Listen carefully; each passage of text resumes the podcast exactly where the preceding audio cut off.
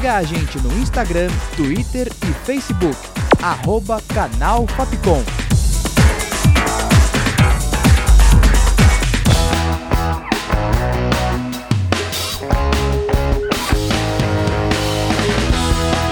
Rádio Fapcom. O som da comunicação.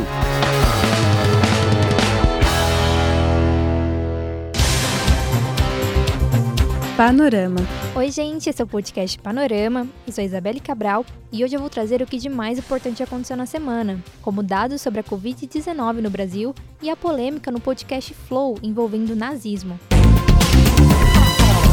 Por conta da variante Omicron, o Brasil voltou com o número de mortes por Covid de cinco meses atrás.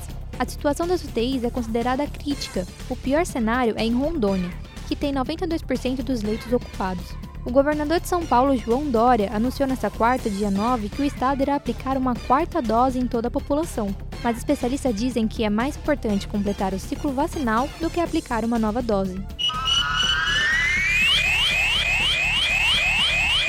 O Palmeiras está classificado para a final do Mundial de Clubes após vencer o Al Ahly do Egito por 2 a 0. Agora, o time irá enfrentar o inglês Chelsea nesse sábado, dia 12. Será que finalmente o Palmeiras terá um Mundial?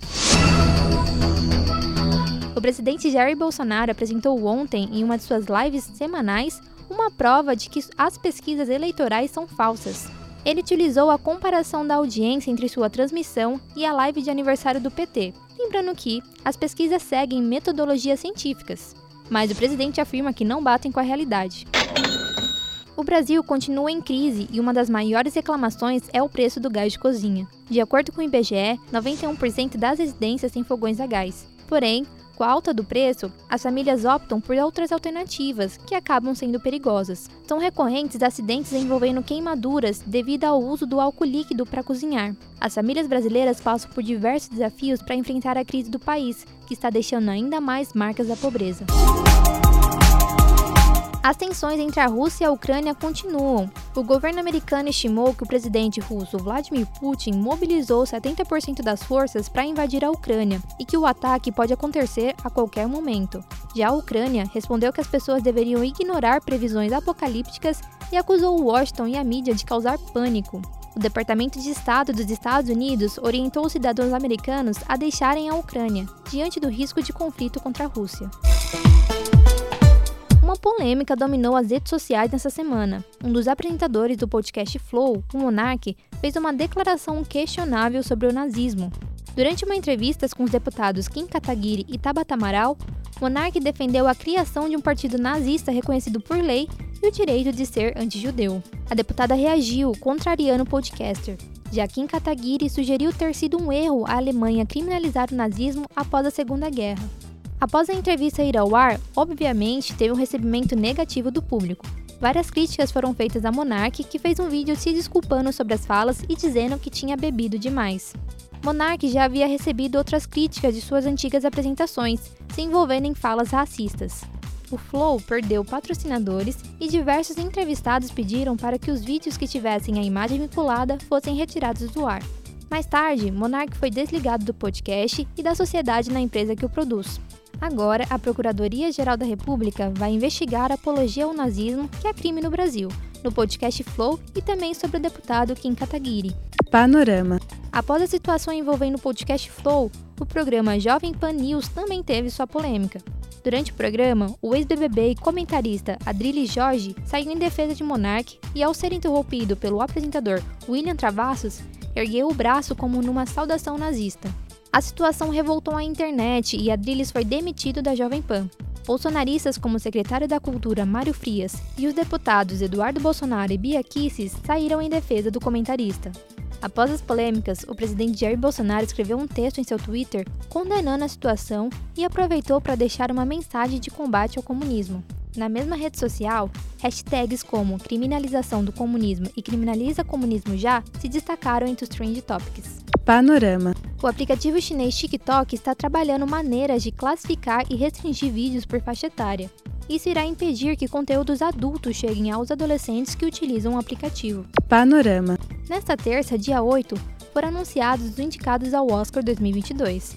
O filme Ataque dos Titãs de Jane Campion, dominou a lista de indicações, concorrendo em 12 categorias. A diretora, que já havia concorrido à estatueta antes, se tornou a primeira mulher cineasta a ser indicada duas vezes. Duna é outro filme que dominou as categorias e recebeu 10 indicações. A maioria dos filmes indicados já estão disponíveis em plataformas de streaming. O único brasileiro a ser indicado ao Oscar foi Pedro Cos, com seu documentário sobre o sem-teto chamado Onde Eu Moro. As estrelas do pop Beyoncé e Billie Eilish receberam suas primeiras indicações à estatueta por melhor canção original, Beyoncé concorre com Be Alive, do filme King Richard, Criando Campeões, e Billie Eilish com To Time to Die, de 007, Sem Tempo para Morrer. Confira agora a música do agente secreto mais famoso dos cinemas. I should have known. I'd leave alone. Just goes to show. That the blood you bleed is just the blood you own. We were a pair,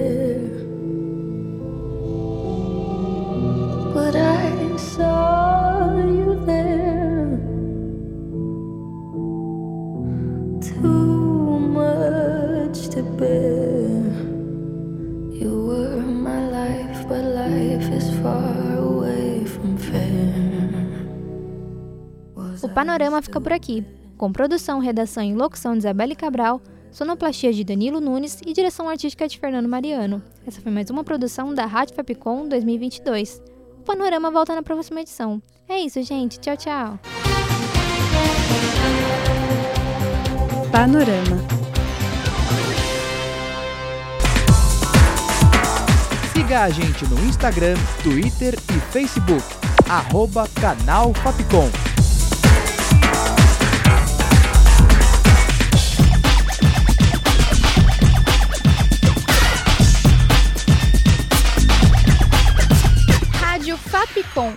Som da comunicação.